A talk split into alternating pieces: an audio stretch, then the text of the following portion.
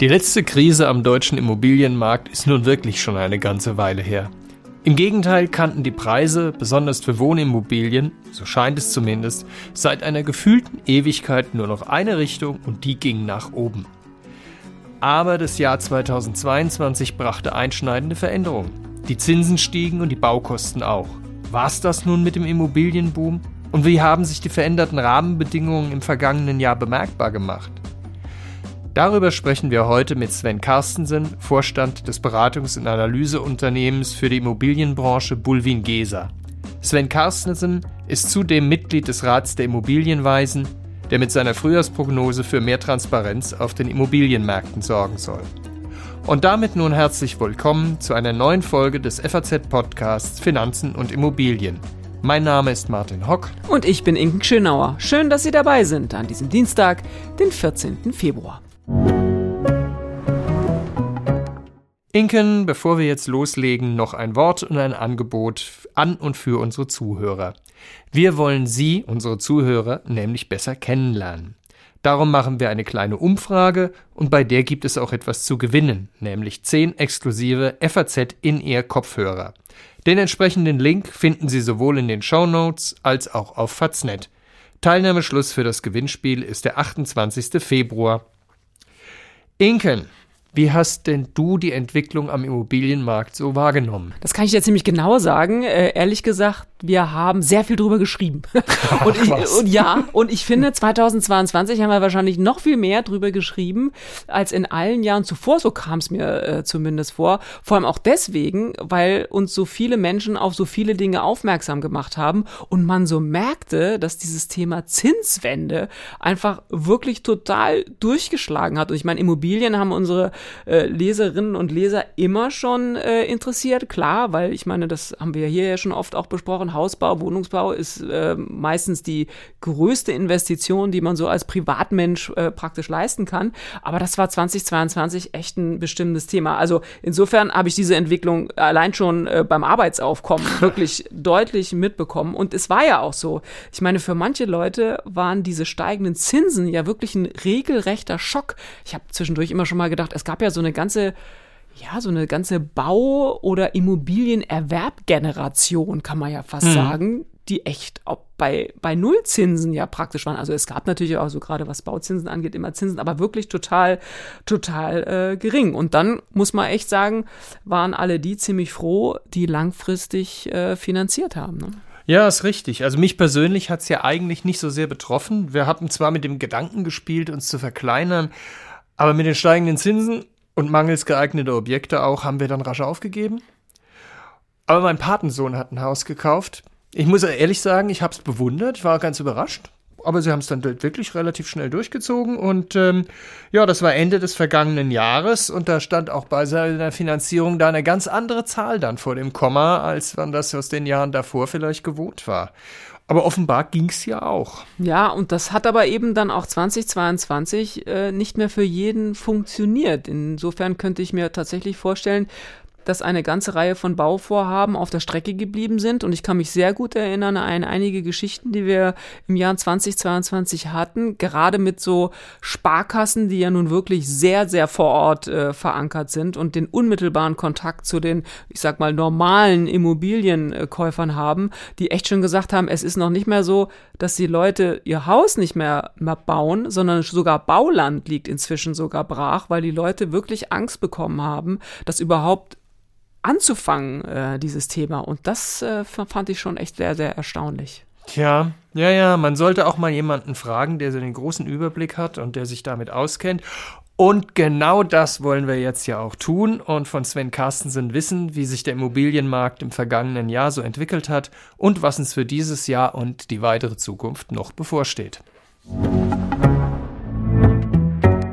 Lieber Herr Carstensen, herzlich willkommen zu unserer heutigen Podcast-Folge Freue mich, dass Sie unser Gast sind. Ja, ich freue mich auch. Hallo. Ja, es gab 2022 für den Immobilienmarkt ja so einiges Negatives zu verdauen. Massiver Anstieg der Bauzinsen und natürlich der Baukosten.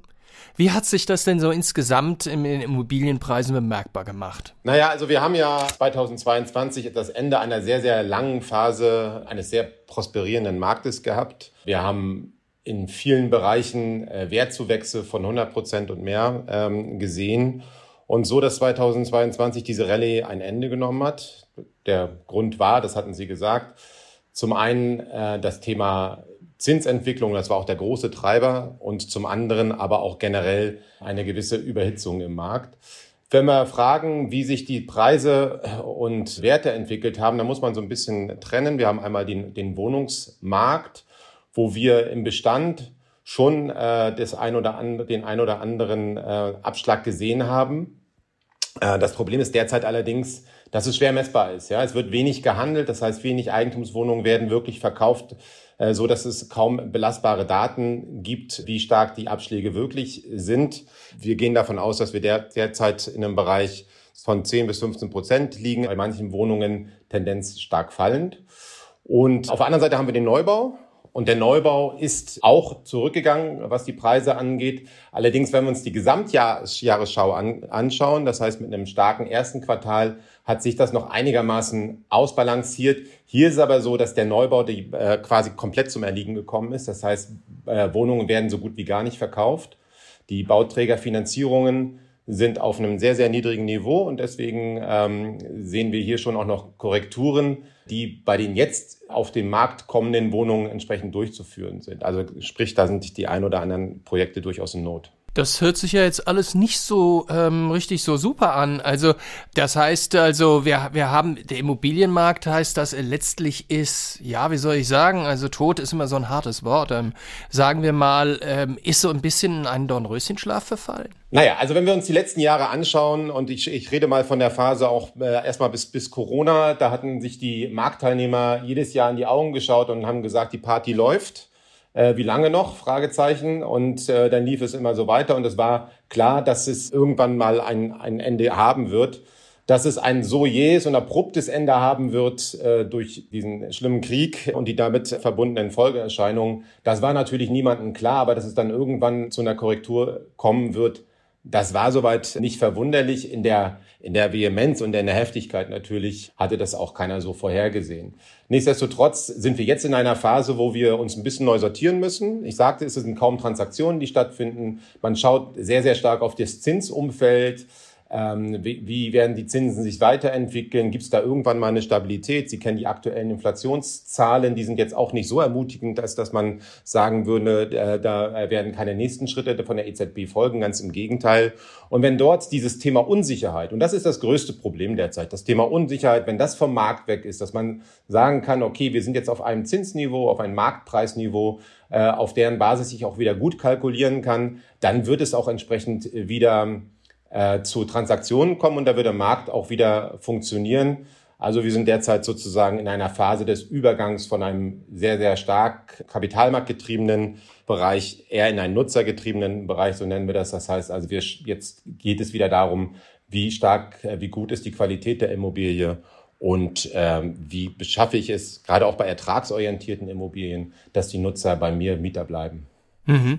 Kann man das noch ein bisschen quantifizieren, also bei einem Transaktionsvolumen, wie stark das eigentlich zurückgegangen ist, halbiert oder? Ja, also wenn Sie die gewerblichen Transaktionen nehmen, das sind so äh, alle Bürogebäude, Logistikgebäude, Einzelhandelsgebäude und so weiter, die im einem Jahr verkauft worden sind, da sind wir im letzten Jahr noch einigermaßen gut durch, durch das Jahr gekommen. Da waren wir bei 55 Milliarden ungefähr. Das lag aber daran, dass wir im ersten Quartal quasi, bevor äh, der, der Krieg losging, schon einen sehr, sehr starken Markt hatten mit rund 18 bis 19 Milliarden Euro. Und das ist dann halt entsprechend zum Jahre, zur Jahresmitte und dann vor allen Dingen auch zum Ende weiter zurückgegangen. Wir gehen davon aus, dass wir in diesem Jahr auf einem Niveau bleiben werden, was mit vielleicht 40, 45 Milliarden, äh, wenn überhaupt, rund 30, 40 Prozent unter dem Niveau liegt, was wir in den Höchstzeiten hatten. Also um es nochmal äh, klar zu sagen, die Hoffnung, die Hoffnung, die die Marktteilnehmer jetzt haben, ist, dass wir die ersten Monate noch ja, diese Zurückhaltung haben werden, dass sich dann hoffentlich,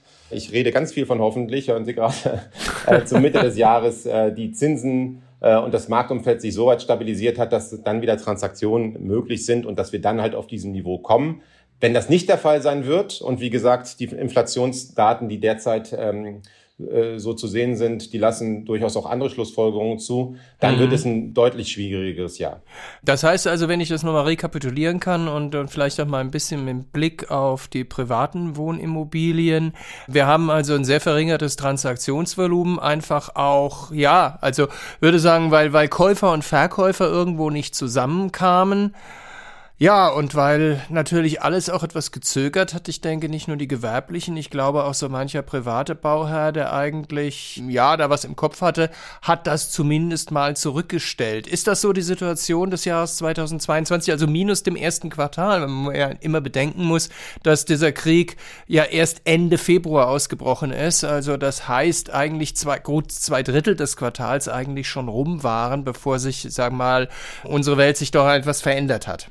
Und die große Zinsentscheidung, die Zinsanpassung durch die Europäische Zentralbank gab es erst Mitte des Jahres. Also von daher, Auch richtig. ja, da gab es eine Entwicklung im letzten Jahr. Wenn Sie auf die Privaten schauen, da haben sich natürlich äh, die, die Möglichkeiten, sich Eigentum zu kaufen, Eigentum zu erwerben, drastisch verschlechtert. Die Preise haben noch nicht so stark abgenommen, als dass die Kosten, die man hat, äh, um sich äh, Wohneigentum zu kaufen, das heißt also, um halt entsprechend die Bankfinanzierung zu bedienen, als dass die aufgefangen wurden. Ja, wir sind, wir kommen von Zinsen von ein Prozent, liegen jetzt bei vier Prozent und mehr. Das heißt, die Kosten haben, äh, die, die äh, Zinskosten haben sich hier deutlich nach oben entwickelt.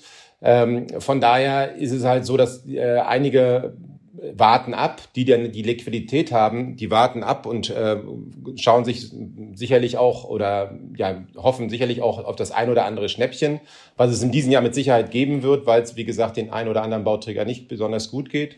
Aber viele können sich schlichtweg nicht mehr leisten. Ja, das mhm. ist das ist ähm, das Thema und von daher wird die Nachfrage und wenn wir Nachfrage als wirklich mit Kaufkraft ähm, gedeckten Bedarf äh, äh, entsprechend definieren. Die Nachfrage hat für äh, Wohneigentum, für neu gebauten, äh, neu gebauten Wohneigentum insbesondere, hat äh, äh, da stark nachgelassen. Die gewerbliche wie die private, oder? Das, genau, gewerblich, aber insbesondere im privaten Bereich. Mhm. Das heißt, wir rechnen also 2023, rechnen Sie ja, was, was, womit rechnen Sie? Ich meine, wir hatten ja 2022, wenn ich mich recht entsinne, sind ja per Saldo die Immobilienpreise nominal noch gestiegen. Ist das richtig? Wenn man das ganze Jahr nimmt, ja. Mhm. Und 2023 rechnen Sie da schon mit unter dem Strich, also man muss ja immer absehen, München ist nicht gleich, ich will jetzt den Harz nicht wieder, wieder, das hatte ich schon in einem früheren Podcast, ist ja nicht eine strukturschwache Region und in einer strukturschwachen Region ist die Immobilienpreisentwicklung dann nochmal eine andere. Aber per Saldo, so für den Bundesdurchschnitt, rechnen Sie da mit nominellen Preisrückgängen? Ich rechne für das Jahr 2023 und hier würde ich auch differenzieren zwischen Bestandsimmobilien und Neubauimmobilien. Wenn ich beim Neubau erstmal unterwegs bin, auch im privaten Bereich, ist es halt so, dass wir, wie gesagt, im Jahre 2023 sicherlich die ein oder andere Projektentwicklung haben, die Notverkäufe äh, durchführen muss. Das heißt, dass aufgrund von äh, Insolvenzen etc. man dort sicherlich die ein oder andere Immobilie günstiger bekommt. Per se, wenn äh, Neubauten neu angefangen werden, beziehungsweise neu mit dem Bau beginnen, dann werden dort die Preise nicht viel niedriger sein als im Jahre 2021. Hm. Äh, einfach weil die Baukosten äh, und die bislang hm. noch nicht gesunkenen Grundstückspreise hier gar nichts anderes zulassen. Das heißt, äh, wir werden einen Neubau unterm Strich in diesem Jahr einen Übergang haben, wo es, wie gesagt, das ein oder andere Schnäppchen gibt, aber äh, in einer in einer längeren Sicht werden wir eine Entwicklung haben, wo wir weniger Angebot auf dem Markt haben und dieses Angebot richtet sich an liquiditätsstarke, eigenkapitalstarke ähm, Konsumenten oder äh, Käufer. Wenn Sie den Bestand sich anschauen, dann ist der Bestand derzeit sehr, sehr stark abhängig davon, wie er energetisch saniert ist und welche Nachhaltigkeitsaspekte er erfüllt, weil das ist neben der Zinsfront hm. eigentlich das große Megathema, was den Markt beschäftigt dass wir irgendwann mal im Jahre 2050 alle äh, emissionsfrei äh, sein wollen, was die Gebäude angeht und dass wir uns in diese Richtung entwickeln müssen. Und das bedeutet für die eine oder andere Bestandsimmobilie, dass dort eine ganze Reihe an, an ähm, Sanierungs- bzw. Ertüchtigungsmaßnahmen notwendig sind, die entsprechend auch Geld kosten. Das wird äh, drückend auf den Kaufpreis wirken. Von daher wird es diese beiden Tendenzen geben. Neubau eher nach einem Übergang in diesem Jahr eher ähm, gleichbleibend bis ansteigend, wenn man sich die Inflationsraten dann auch anschaut. Und beim Bestand ähm, gibt es, wird das, äh, der Bestand abgestraft, der die Qualitäten nicht mehr erfüllt. Ja, ja, das ist natürlich eine, bei, beim Bestand, das ist natürlich nochmal ein, fast nochmal ein extra Thema. Das ist ähm, ja auch schon sehr, schon sehr interessant, weil ja gerade im Bestand, ich glaube, dass man das auch in der Politik, also das ist mein persönlicher Eindruck, ähm, auch ein bisschen unterschätzt. Also dass die, die Problematik, denn nicht alles, ähm, es ist ja nicht damit getan zu dämmen. Ich hatte gerade gestern zufälligerweise so ein Gespräch und da ging es auch also um die Frage, ähm, dämmen oder nicht. Und dann war also 30.000 Euro die Dämmung Bestimmung und der Haltbarkeit 25 Jahre, ja und Ersparnis 500 Euro im Jahr. Also das sind natürlich dann auch so Rechnungen, ne? Ähm ja, also äh, wenn Sie die Politik mit einspielen und auch was die Fördermöglichkeiten angeht, dann ist das natürlich derzeit so, dass diese große Herausforderung, die vor uns steht, und ich rede jetzt nicht nur von dem Bedarf von 400, äh, 700.000 Wohnungen, wie viel auch immer, welche Zahlen da immer ähm, im Raume sind, die neu gebaut werden sollen, sondern eben auch um den äh, Bedarf der Gebäudesanierung, äh, sowohl im Wohnungsbereich als auch im Gewerbebereich. Das sehe ich ähnlich wie Sie. Ich glaube, dass dieses Riesen diese Riesenaufgabe noch gar nicht wirklich erfasst wurde. Denn das, was bisher an Förderung auf den Markt kommt, und nicht nur Förderung, sondern eben entsprechend auch diese konzertierten Maßnahmen, die es braucht, von der Bauleitplanung bis hin bis hin zur Genehmigungsplanung, ähm, äh, bis hin äh, zur Digitalisierung in den Behörden etc. Da ist bisher noch nicht viel angekommen und das brauchen wir. Wir brauchen wirklich so einen konzertierten Schlachtplan, so möchte ich es mal nennen, um mhm. diese großen Herausforderungen ähm, auch stemmen zu können. Denn zurzeit sind wir ja in dieser in dieser Pattsituation, ja, die Immobilienwirtschaft hat sich so ein Stück weit, ich will nicht sagen selbst verkeilt, aber Sie wissen, Vonovia hat gesagt, die werden dieses Jahr nichts mehr investieren etc.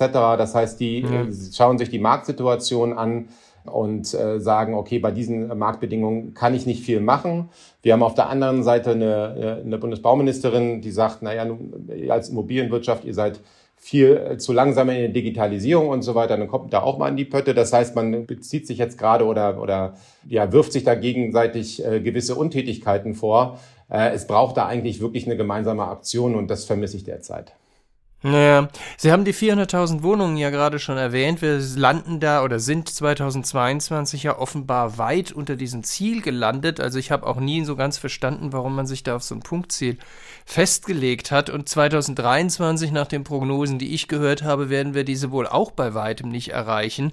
Wie sehen Sie das und, und äh, haben wir denn da wenigstens beim Wohnungsbau so ab 2024 vielleicht dann, kommen wir da dem Ziel vielleicht mal irgendwann näher? Ja, also mit diesen, mit diesen Wohnungen, 400.000 Wohnungen, kann ich auch immer nicht so viel mit anfangen, weil mir keiner gesagt hat, was für Wohnungen wir eigentlich brauchen. Ja, brauchen wir 400.000 Mikroapartments oder 400.000 Vierzimmerwohnungen? Also das ist, ich bin da eher so aus, aus äh, komme eher so von der Fläche und nicht nee. von der Anzahl. Aber da mal, äh, davon mal ganz ab, das sind ja alles auch nur symbolträchtige Zahlen. Äh, genau, wir haben im, äh, im letzten Jahr nicht mal die 300.000 geknackt, werden das in diesem Jahr auch nicht machen. Das heißt also deutlich, deutlich, deutlich unter diesen 400.000, wenn man das jetzt mal als Ziel nimmt. In der Zwischenzeit äh, sind wir gewachsen von äh, um über eine Million Einwohner mehr äh, aufgrund der Migration, insbesondere auch der Flüchtlinge äh, aus der Ukraine. Aber nicht nur. Das heißt, der Bedarf wird derzeit, was ich so gehört habe, auf 700.000 äh, Wohnungen taxiert. Das heißt, der Bedarf wird immer stärker das Angebot immer geringer, weil wir halt entsprechend wenig gebaut wird. Und wenn wir uns die Baugenehmigung, um da auf Ihre Frage zu kommen, mal anschauen und die Aussagen, die wir derzeit vom Markt hören, weil was 2024 gebaut wird, müsste jetzt ja auch mal irgendwann geplant werden oder zumindest auch im Bau gehen, was, was 2024 fertiggestellt werden soll. Das werden wir im 2024 auch nicht schaffen. Und wie gesagt, es braucht eine konzertierte Aktion, um hier auch wirklich mehr PS auf die Straße zu bekommen. Also wir haben, um nur mal ein Beispiel zu nennen, wir haben gerade eine Studie für den BFW hier in, Berlin veröffentlicht, äh, um mal zu schauen, wie lange braucht man denn eigentlich in der Stadt, um hier einen B-Plan, einen Bebauungsplan ähm, als, als, als Basis für, für Bauvorhaben entsprechend zu entwickeln. Und da liegen wir im Schnitt bei zehn Jahren stellenweise deutlich drüber. Und das zeigt, wie zäh, wie langsam bei uns solche, solche Prozesse laufen und wie schwer man da wirklich auf äh, diese doch sehr, sehr sprunghaften Entwicklungen, die wir in den letzten Jahren gesehen haben, reagiert, reagieren kann. zu Selbstwohnern, Selbstnutzern, Selbstbauern. Gibt es irgendetwas, was man denen vielleicht äh, positiv sagen könnte? Wann wird es wieder besser? Ähm ja, also wenn wir die Selbstbauer nehmen, also sprich äh, Leute, die entsprechend Immobilien selbst erstellen wollen, ähm, da können wir zumindest mal verkünden, dass das Thema Baukapazitäten, ähm, Knappheit im Bau sich etwas entspannt hat. Ja, wir haben ja in den letzten Jahren doch deutliche Preissteigerungen gehabt im Bau und zwar nicht nur aufgrund der Materialsteigerung, sondern eben auch, weil die Arbeitskräfte knapp waren oder knapp sind.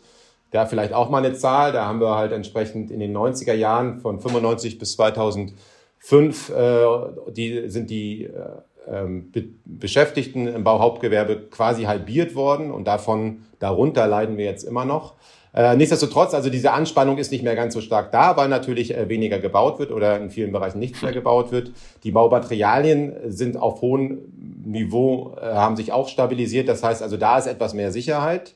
Ich persönlich denke auch, dass die Grundstückspreise äh, mittelfristig auch noch stärker nachgeben werden. Das heißt also, wenn jemand selbst bauen will und vielleicht jetzt auf einer Grundstückssuche ist, würde ich ihm raten, jetzt äh, in Ruhe den Markt zu sondieren. Und ich glaube, dass er auch wieder etwas günstiger Grundstücke erwerben kann, wenn sie nicht gerade äh, in absolut zentraler Lage sind, wo die Preise doch relativ ähm, resilient sind. Ähm, für selbst für Leute, die selbst Wohnungen nutzen wollen, also sprich Wohnungen kaufen wollen, ist es halt so, dass man da derzeit sicherlich am Markt das ein oder andere ähm, gute Angebot bekommt, ähm, wenn man halt entsprechend sucht. Hier ist eben das A und O äh, Liquidität, ja. Also die Frage mhm. ist, äh, wie viel kannst du halt entsprechend dort selbst einbringen. Ich persönlich gehe, hoffe, wie auch immer man es nennen will, davon aus, dass irgendwann mal das Thema Grunderwerbssteuer, Erwerbsnebenkosten zumindestens bei der selbstgenutzten Wohnung auch mal auf dem politischen Tages, auf der politischen Tagesordnung steht, weil das sind ja die großen großen äh, Barrieren, die man halt entsprechend hat, wenn man eine Wohnung kauft. Neben der laufenden Liquidität, neben den laufenden Zinsen eben entsprechend die hohen Erwerbsnebenkosten, die äh, insbesondere durch die Grunderwerbsteuer getrieben äh, einen das Kaufen quasi unmöglich machen in vielen Bereichen, gerade für jüngere Familien. Ja, es ist also von der politischen Seite ja ähm, wäre auch einiges Überlegenswerte vielleicht dabei. Wenn ich jetzt so mal vom Kapitalanlageaspekt herkomme, was wäre denn so, wo könnten denn die interessanteste Entwicklung bevorstehen, in welchem Segment? Naja, Sie haben ein Segment, was sehr heiß gelaufen ist schon. Von daher fand da schon eine interessante Entwicklung statt. Das ist der Logistikbereich. Ähm, da haben wir halt ähm, sehr, sehr starke äh, Nachfrageschübe gehabt in den letzten Jahren. Die Mieten sind stark angestiegen von ähm, im Schnitt 6 Euro auf 7,30 Euro innerhalb von fünf Jahren. Also das ist eine ganze Menge. Auch mhm. hier äh, geben die Kaufpreise derzeit nach, weil eben die Renditen steigen, also die Multiplikatoren ähm, äh, sind derzeit ähm, am sich entwickeln, äh, nach oben, äh, nach unten entwickeln, Entschuldigung.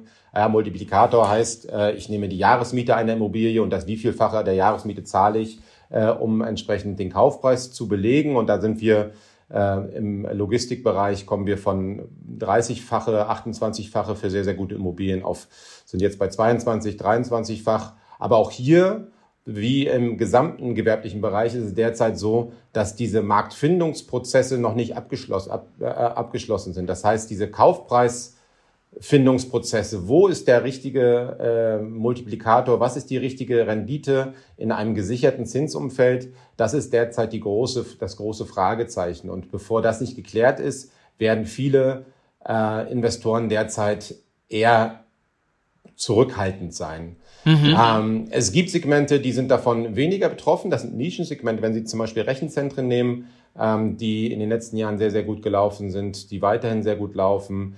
Wir haben äh, andere Bereiche, die zwar von den Renditen auch betroffen sind, aber deren Nutzungsklasse äh, auf dem äh, aufsteigenden Ast ist sozusagen, das ist alles, was in Richtung Wissenschaftsimmobilien, Data Science, Biologic äh, Science etc.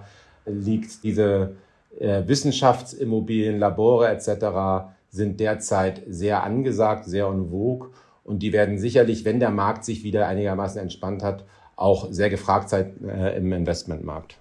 Mhm, okay. Wenn Sie es nochmal kurz zusammenfassen sollten, was wird denn das Jahr 2023, vielleicht auch noch mit Blick auf 2024, der Immobilienmarkt sein?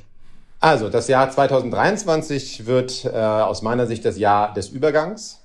Wir kommen in eine Phase, wo sich viele Immobilienunternehmen äh, neu erfinden müssen, und zwar dahingehend neu erfinden müssen, dass die Immobilien äh, im Bestand lange, lange, äh, lange halten müssen, länger halten müssen, dass sie halt äh, mehr als äh, auf Optimierung des Bestandes und auch der eigenen Immobilien sich aus ähm, das Geschäftsfeld mehr dahin austarieren müssen und das Thema Investmentmanagement, ich kaufe und verkaufe relativ zügig, das wird äh, eher zurückgestellt sein. Ähm, wir werden zumindestens die ersten Monate einen, äh, ein Jahr haben, wo wir wenig Transaktionen sehen werden, wo Sherry-Picker, das heißt Leute, die mit Geld, äh, mit Liquidität unterwegs sind und äh, auf Gelegenheiten warten, wo mhm. die entsprechend unterwegs sein werden. Ich persönlich glaube auch, dass gerade von der Finanzierungsseite im Jahre 2023 das ein oder andere auf den Markt kommen wird, weil eben entsprechend dort ähm, gerade hochfinanzierte Immobilien oder auch Grundstücke ähm, ja, weil die da halt entsprechend äh, die Covenants reißen, also sprich ähm, äh, nicht mehr bankable sind für die, für die äh, Finanzierer. Im Jahre 2024 spätestens gehe ich davon aus, dass sich der Markt einigermaßen eintariert hat, dass es halt entsprechend wieder äh, ein Transaktionsniveau geben wird auf dem dann gefundenen Preisniveau, was ähm, sicherlich äh, im Bereich von 50, 60 Milliarden liegen wird. Aber wie gesagt, das ist dann erst fürs nächste Jahr. Ähm, und das ist natürlich auch ein bisschen Hoffnung, die dabei äh, mitschwingt. Lieber Herr Carstensen, herzlichen Dank für das Gespräch. Ja, ich bedanke mich auch. Inken, was nimmst du aus dem Gespräch mit? Ach, ich bin irgendwie so auf Optimismus aus, oder? Es ist ja überall alles so schlimm und, und, und so viel Pessimismus in der ganzen Welt. Ich will das Ganze mal positiv wenden. Die Welt geht offensichtlich nicht unter und die große Immobilienkrise steht nicht bevor. Also da würde ich am liebsten schon aufhören. Aber man muss natürlich schon sagen, das hat man im Gespräch schon gehört, es klang schon ehrlich gesagt so ein bisschen nach Krise, was ja wahrscheinlich äh, so viel heißt wie äh, schwierige Lage. Und man muss ja auch immer sagen, das schreiben wir ja auch immer und erzählen wir ja hier auch immer in diesem Podcast, die nächste Krise kommt immer so aus so einer Ecke, aus der man sie nicht erwartet. Jetzt kam sie bei den äh, Immobilien ja schon mal aus so einer Ecke. Ne? Ich habe schon inzwischen aber auch immer wieder äh, gelernt, Geschichte wiederholt sich nicht, mhm. aber sie reimt sich. Auch ein gern benutzter Spruch, ja. Ja, Krise ist ein gutes Stichwort. Fetten Jahre sind wohl der definitiv erstmal vorbei. Aber um jetzt nochmal den Bildungsbürger so ganz herauszukehren, äh, vielleicht ist es ja auch gar keine Krise, sondern eine Krisis. Und die heißt dann ja nicht schwierige Lage, sondern entscheidende Wendung. Ja, des Übergangs. Und das ist ja eigentlich genau das, was Sven Carstensen auch gesagt hat. Ah, das gefällt mir gut. Also das ist ja so wie am Anfang, ne, wie wir gerade gesagt haben, nicht immer alles so pessimistisch, pessimistisch sehen, sondern vielleicht auch so ein bisschen positives Salz in die Suppe. Ach, finde ich gut. Und dann sind wir auch schon wieder bei unserem Ding der Woche. Martin, was hast du diesmal dabei? Ich antworte mal so. Ich bin ein künstlicher Intelligenz-Chatbot, entwickelt von OpenAI. Ich bin mit einer enormen Menge an Texten trainiert worden, um auf Fragen und Antworten, Anfragen zu antworten und eine natürliche Konversation zu führen. Mein Wissensstand reicht bis zum Jahr 2021. Wow, das ist echt leicht. Also, das hatten wir ja tatsächlich auch schon mal. Es geht natürlich um ChatGBT. Kann ich übrigens kurz was anfügen? Sehr lustig. Ich habe mal letzte Woche ChatGBT gefragt, dass mir der Bot die besten, ich weiß gar nicht mehr, die besten drei Anlageempfehlungen, glaube ich, weltweit geben sollte. Und war ich total enttäuscht, weil das blöde Ding nämlich geantwortet hat, ich soll gefälligst jemanden fragen, der sich mit sowas auskennt. Und äh, man sollte irgendwie alle äh, seine Überlegungen da reinbringen und äh, sollte nichts überstürzen. So war ich sehr enttäuscht. Ich dachte irgendwie, das wäre jetzt voll das heiße Ding. Und dann sowas, da war ich irgendwie, ähm, ja, da war ich irgendwie echt äh, enttäuscht. Also ChatGBT. Ja. Ja, vielleicht dreht das Ding die Sache ja auch nochmal um und künftig darfst du die Antworten geben und er stellt die Fragen. heißt ja immer, wer fragt, der leitet ein Gespräch. Aber es geht jetzt gar nicht so sehr um ChatGPT und was es kann und was es nicht kann und was es will und was es nicht will, sondern es geht um das mordsmäßige Tamtam an der Börse, was sich jetzt mit ähm, allem, was zu ChatGPT dazugehört, was sich darum entspannt hat. Und das ist ja echt interessant. Insofern ist es super, dass du das äh, nochmal aufbringst. Wir hatten das, glaube ich, vor drei Wochen äh, mal als äh, Ding der Woche schon mal hier. Da ging das gerade so los. Da hat der OpenAI das gerade äh, veröffentlicht. Und es ist ja total spannend, wenn so eine technologische Errungenschaft dann auf den Markt kommt und was das irgendwie ähm, alles auslöst. Ne? Und dann würde man, war ja dann auch so, äh, Google ist gleich nachgezogen, Microsoft hängt sowieso da bei OpenAI drin, das ist ja eine ja. Beteiligung äh, von denen. Äh, aber was ist da sonst noch passiert? Naja, also äh, im Prinzip alles. Äh, es geht, es ist so ein Thema ist, äh, bist du dabei oder bist du nicht dabei? Bist du dabei, bist du toll, bist du nicht dabei? Ach, wer will dich denn dann da noch haben? Ähm, also kleines Beispiel gibt so ein chinesisches KI-Unternehmen Beijing Deep Glint und als sie dann sagten, ja, sie hätten nicht die Kapazität für Produkte, die an ChatGPT anknüpfen, zack, fiel der Aktienkurs gleich mal um 10 Prozent. Ähm, ja, also wie gesagt, bist du dabei oder nicht? Und es gibt schon Analysten, die warnen jetzt auch schon, Gott sei Dank. In den meisten Fällen heißt es, sei es nicht unmittelbar einleuchtend, was denn die finanziellen Vorteile seien. Und verglichen wird es dann auch schon mit dem Blockchain-Boom, so dass so ähnlich gewesen ist, wo fehlte dann auch das Fundament. Und daher war es dann irgendwann auch mal vorbei. Und für die Anleger hieß das dann entsprechende Einbußen. Ne? Ja, das ist dann auch immer interessant, wenn wir da vielleicht in ein paar Monaten oder auch Jahren draufsetzen, äh, wieder drauf gucken, ne?